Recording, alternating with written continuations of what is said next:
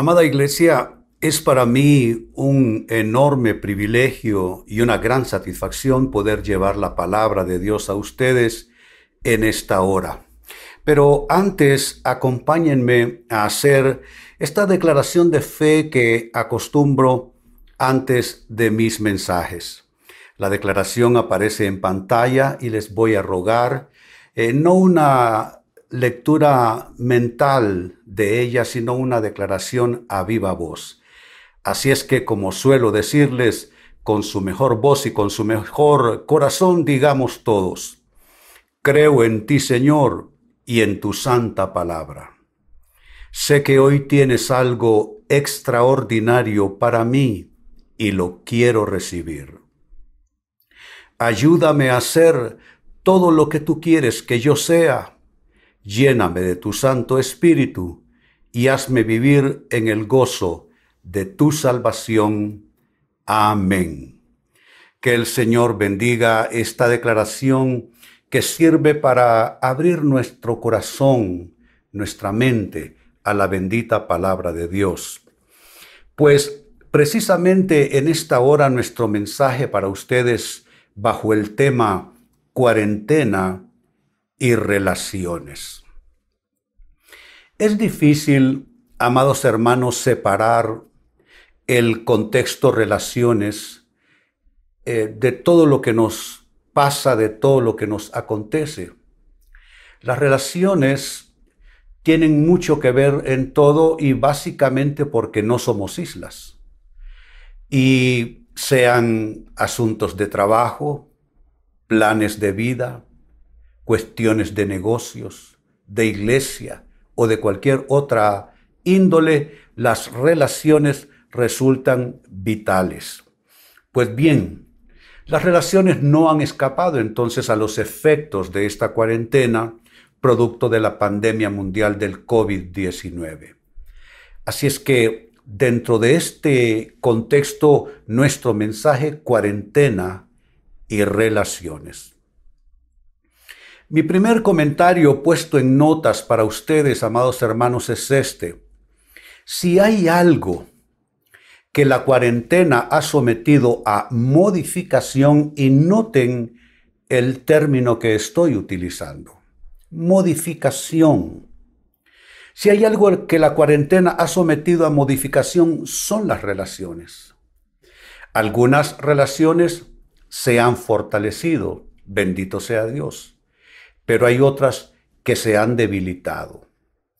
Eh, eso tiende a suceder. Ahora, la gran pregunta aquí sería si se han fortalecido las relaciones vitales y más significativas para nosotros, o por el contrario, se han estas debilitado.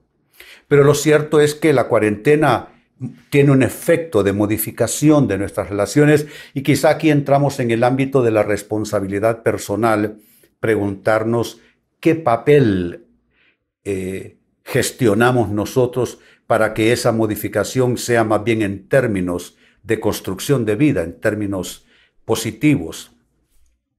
Esa modificación eh, viene básicamente de estos dos extremos en los que estamos viviendo. Por un lado, estamos viviendo la cercanía total. ¿A qué me refiero con esto? La cercanía total es que de pronto nos hemos visto, eh, nos hemos encontrado con personas, en este caso de nuestra familia, en una cercanía 24/7. No estábamos acostumbrados a tal experiencia porque las responsabilidades de la vida, pues obviamente nos han llevado a todos a mm, tener que dividir nuestro valioso tiempo entre los largos periodos fuera de casa en nuestras actividades de vida y por supuesto la vida familiar por el otro extremo. Pero de pronto en esta cuarentena encontrarnos con una cercanía total, eso ya reclama y exige un proceso un proceso que no es fácil, pero que debe estar bien orientado y bien enfocado por parte nuestra debido a la importancia de esas relaciones. Y el otro extremo es el distanciamiento social. Mientras hay cercanía total 24/7 con unas personas en la cuarentena en nuestra casa, hay distanciamiento social con otras. Eso produce modificación. Eh, así es que no creo que sea fácil y creo que las relaciones eh, son como el termómetro, como para indicar realmente qué está pasando con nosotros en esta cuarentena y si esas relaciones están siendo modificadas por la cuarentena, más bien para bien en nuestras vidas.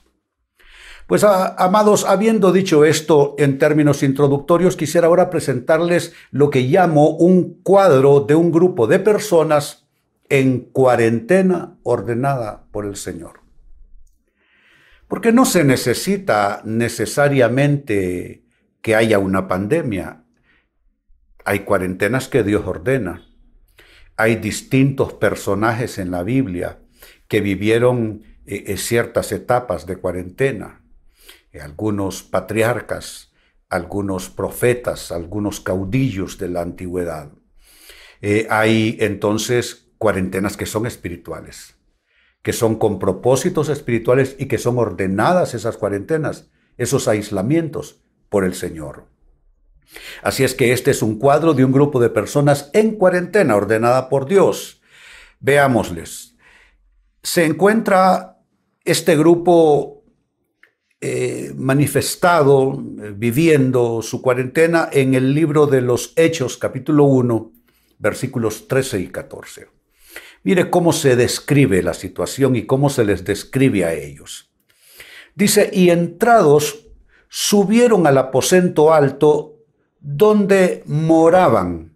Y a continuación comienza una lista para indicar qué personas específicamente estaban allí. Un grupo no pequeño, por cierto.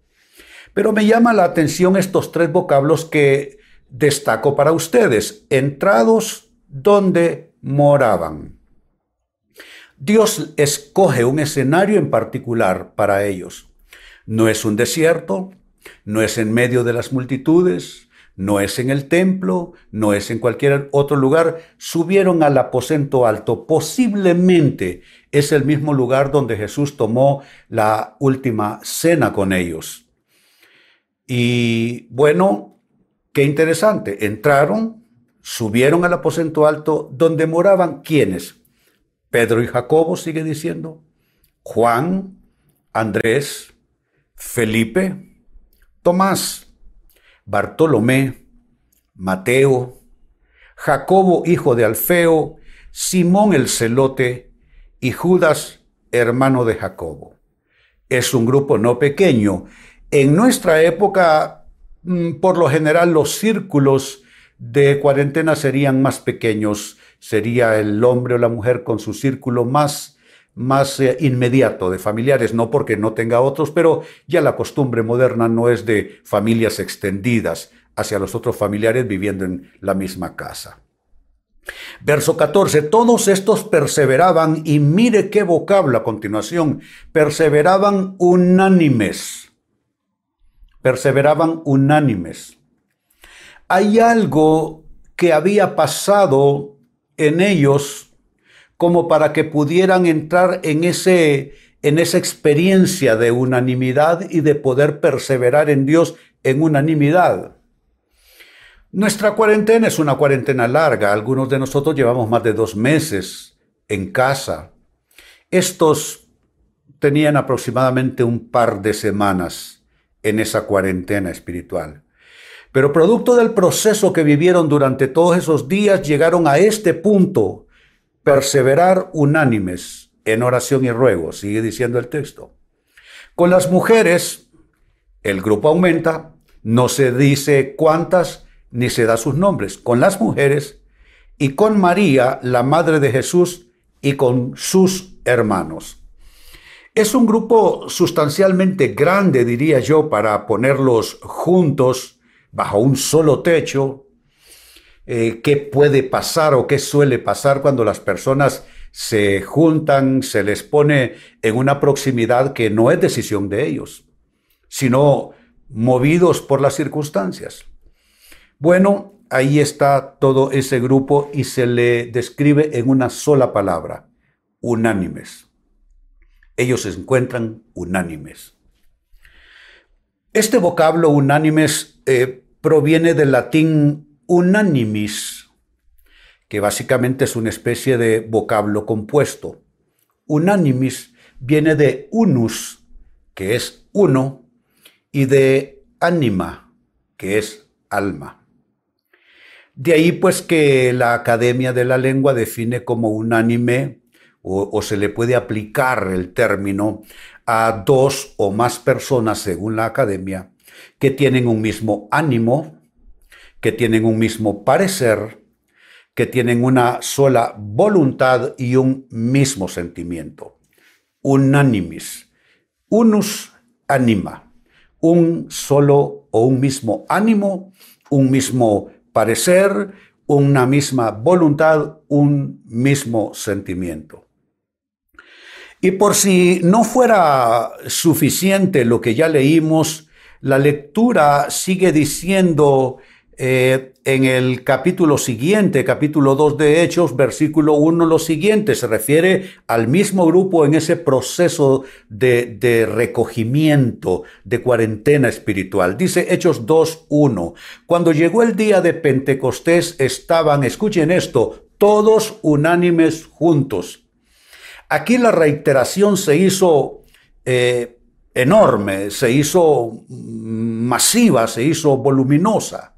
Allá se habla de estar unánimes en un mismo ánimo, en una misma mente. Aquí el cuadro parece recibir más detalle. Dice que están todos, están unánimes y están juntos. Y esto es importante como descripción de un grupo porque pueden estar todos pero no unánimes. Pueden estar unánimes pero no todos los que deben estar. Pueden estar juntos pero no unánimes. Entonces, esta, esta triple reiteración viene a darle forma completa a la experiencia de ellos. Están todos, se refiere a físicamente. Los que deben estar están unánimes en un solo ánimo y están juntos. Están juntos. Hasta puede indicar una cercanía física un poquitito más allá de lo acostumbrado debido al grupo tan grande que constituían. Mi comentario sobre esto es el siguiente. Amados hermanos, imposible estar todos unánimes, juntos, sin una limpieza y sin una depuración de relaciones. Lo reitero, imposible que pueda estar un grupo todos unánimes, juntos, sin que hubiera de fondo una limpieza y un proceso de depuración. Pensemos en ellos, ¿de dónde viene su situación?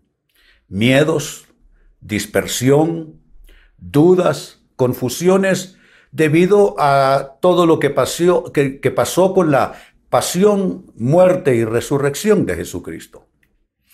Eh, supongo yo, es fácil para mí asumir que aquello los dejó a ellos absolutamente conmovidos. Fue una situación completamente abrumadora. Aquello fue arrollador. Nunca estuvo en sus expectativas, nunca estuvo en sus planes todo aquello que pasó en ese entonces con Jesucristo. Y ahora, por indicación de Dios, por voz del Espíritu Santo, se juntan en el aposento alto. Tiene que haber un proceso para irse limpiando. Eh, hombre, ¿qué, suele pasar eh, normalmente en un grupo? Recriminaciones, eh, resentimientos, acusaciones, etc. Así es que tuvo que haber algo de eso. Pues dándole vuelta a esa página, me parece ya hablando de nosotros que lo mismo debe suceder con nosotros en esta cuarentena. Debe haber un proceso depurador y atención, no es que lo quisiéramos así, no es que lo buscáramos, es que se va a dar. Óyelo bien hermano, óyelo bien hermana, se va a dar sin pedirte autorización se va a dar, sea que te parezca, sea que no, sea que te guste, sea que no, sea que te agrade, sea que no. Es más, puede ser que se dé aún sin mucha cooperación de tu parte. Lo mismo debe suceder en esta cuarentena, un proceso depurador que, atención, modifique relaciones en nuestras vidas. Y esa modificación, amados hermanos, solo puede ser en dos términos, arraigar o desarraigar.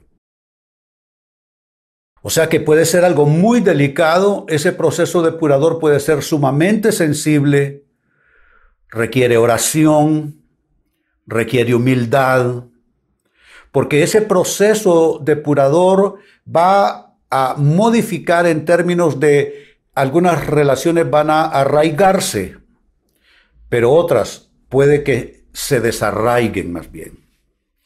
Muy bien, esto me lleva a un aspecto fundamental dentro de este mensaje. ¿Cómo la cuarentena modifica relaciones? Exactamente, hermano, hermana, ¿qué le hace esta cuarentena a tus relaciones, a mis relaciones? ¿Cómo las modifica? ¿Cómo las transforma? ¿Qué es exactamente lo que pasa? Pues bien, vale la pena responder a esa interrogante. ¿Cómo modifica la cuarentena nuestras relaciones? Número uno, la cuarentena revela relaciones vitales, pero que tienen un problema. Relaciones vitales que están en descuido y que deben mejorar o se acabarán. Esto que estoy diciendo eh, puede ser una seria advertencia para más de alguno. De relaciones que sí son importantes y sí esta persona las considera importantes, pero no les está o no les ha estado prestando demasiada atención. Eh, ejemplo, las relaciones familiares, las relaciones entre cónyuges, las relaciones de padres, madres, hijos. ¿Qué sucede? Las, descuidado, las descuidamos porque no amamos a las personas, no necesariamente. Hay quienes descuidan ya por desamor, pero otros más por desconcentración. Pensemos en la vida que hemos traído hasta acá. Una vida acelerada, largas horas en el trabajo, horas incluso, eh, detrás del de, eh, el volante del, del auto, eh, en largas filas para llegar a casa, en la lucha por la subsistencia económica, pagar las cuentas. Todo eso exige tanto nuestra atención que inconscientemente nos lleva a descuidar lo otro, relaciones vitales, relaciones importantes, nuestra familia, que es el primer círculo vital para un ser humano. Círculo que hemos descuidado, que hemos dejado de prestarle tanta atención como se merece eh, y que si no mejora esto puede enfermar seriamente y de manera irreversible. Entonces estoy diciendo, número uno, cómo la cuarentena modifica relaciones, revela relaciones vitales en descuido que o se mejoran o se acaban, se mueren.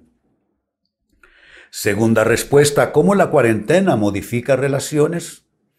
Revela cuáles relaciones son prioritarias y cuáles no. ¿Cuántos de nosotros le dimos más atención a nuestros jefes en el trabajo sin que eso sea malo, pero sí quizá desproporcionado? ¿Cuántos de nosotros le dimos bastante espacio en nuestras vidas a las amistades, para ver partidos de fútbol, para departir con ellos en un restaurante o en cualquier eh, otra situación. Y aquella relación se comenzó a volver tan prioritaria que muchas veces quedaron esperando los hijos, quedó esperando el cónyuge, atención, quedó Dios esperando por ti. Porque estabas ocupado viendo fútbol, películas con tus amigos, en el restaurante, departiendo a la salida del trabajo. Pero la cuarentena te arrincona en cierta manera y te hace pesar y sopesar tus relaciones. ¿Cuáles relaciones son realmente prioritarias?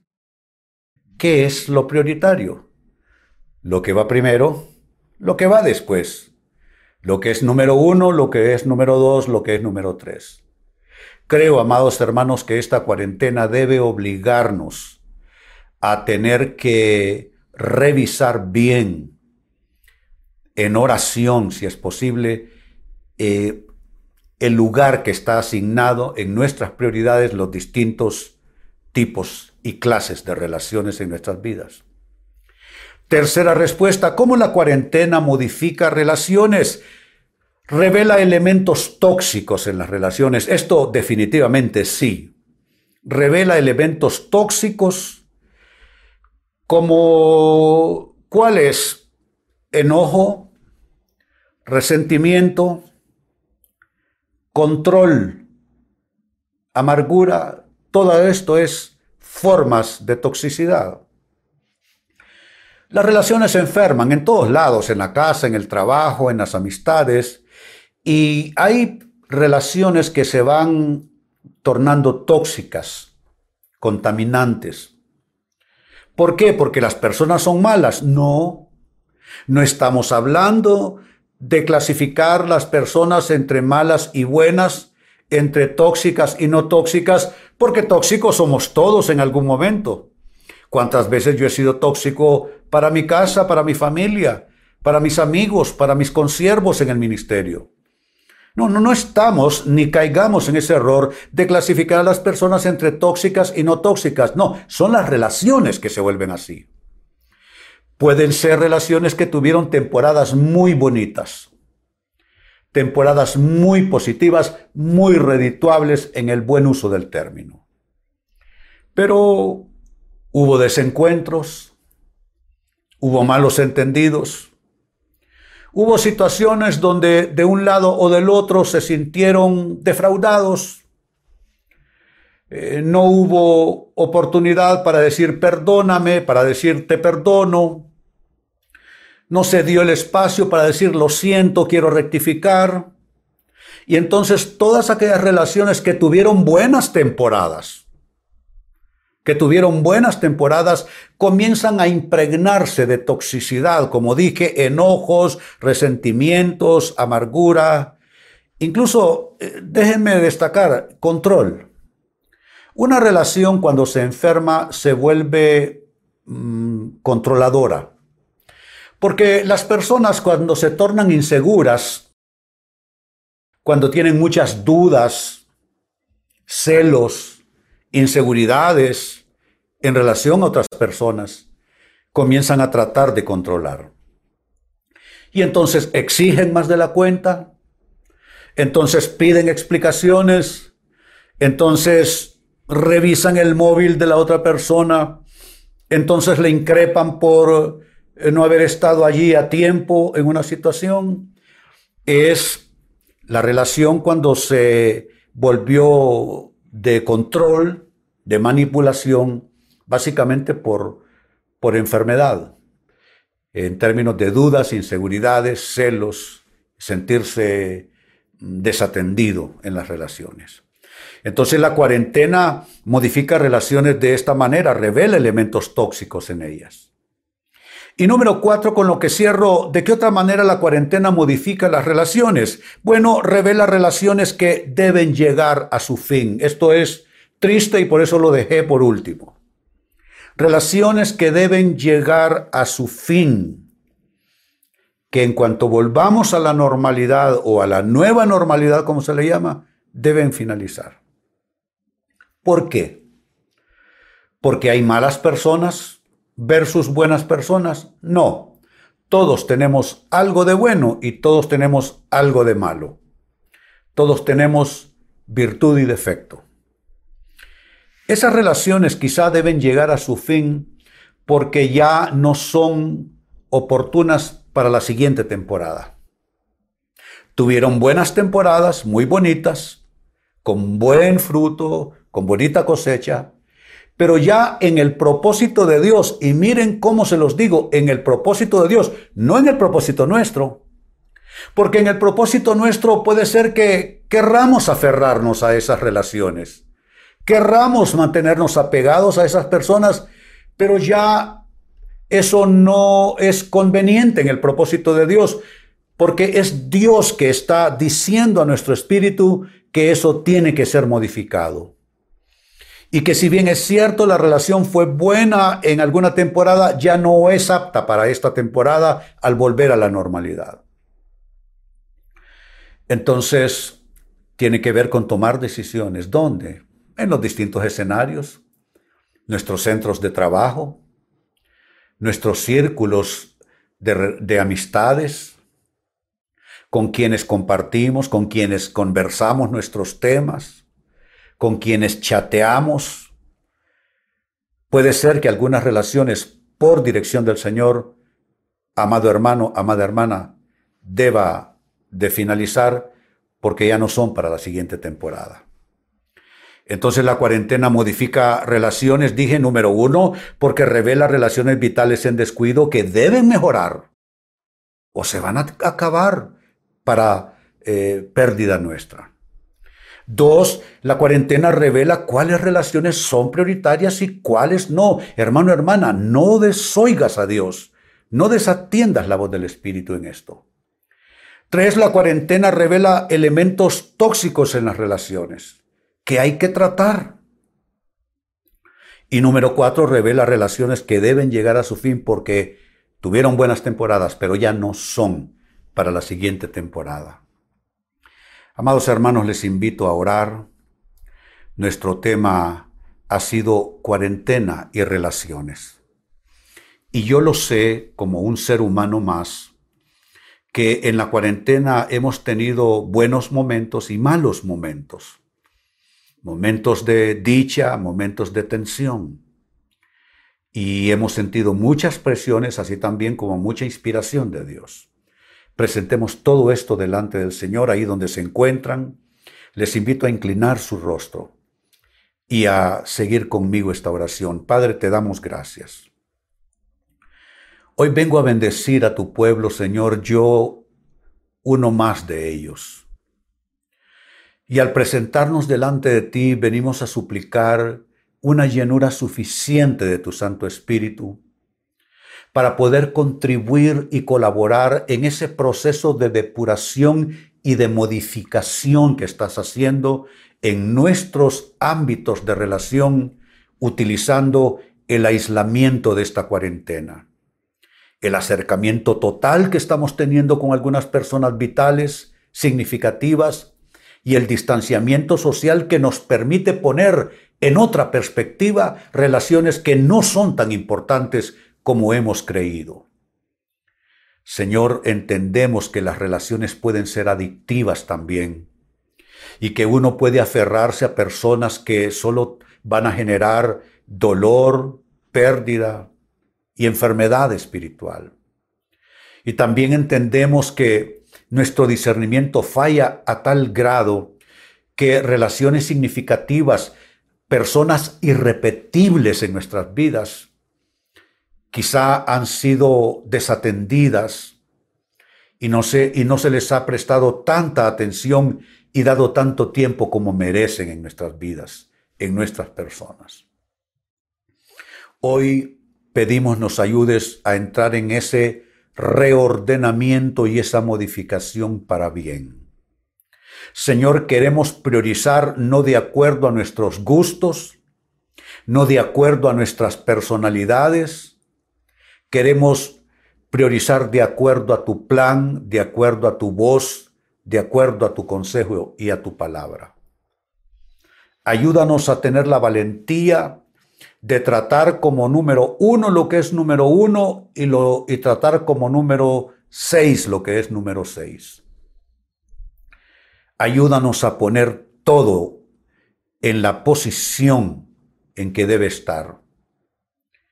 Y si hay relaciones que se van a modificar tanto que van a desaparecer, danos la gracia para no tener que herir a nadie, sino más bien ser guiados por tu espíritu. Y si eso procede de ti, todos saldrán ilesos. Te entregamos nuestras vidas, nuestros hogares, nuestras familias y te damos gracias porque la cuarentena está también tratando nuestras actitudes en nuestras relaciones.